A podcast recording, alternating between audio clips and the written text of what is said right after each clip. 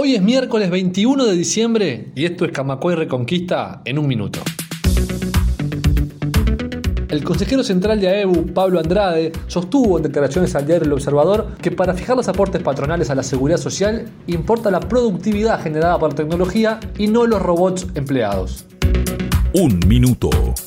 El presidente de la calle Pou ordenó a Astesiano averiguar hacia dónde viajaba su ex esposa y obtuvo la información a través de investigaciones policiales en el aeropuerto y en migraciones. La conversación surge de uno de los chats que se conoció ayer y que están incluidos en la causa judicial. Camacuay Reconquista. El 53% de la población cree que el subsecretario del Interior, Guillermo Maciel, debería renunciar a su cargo por el caso Marcet.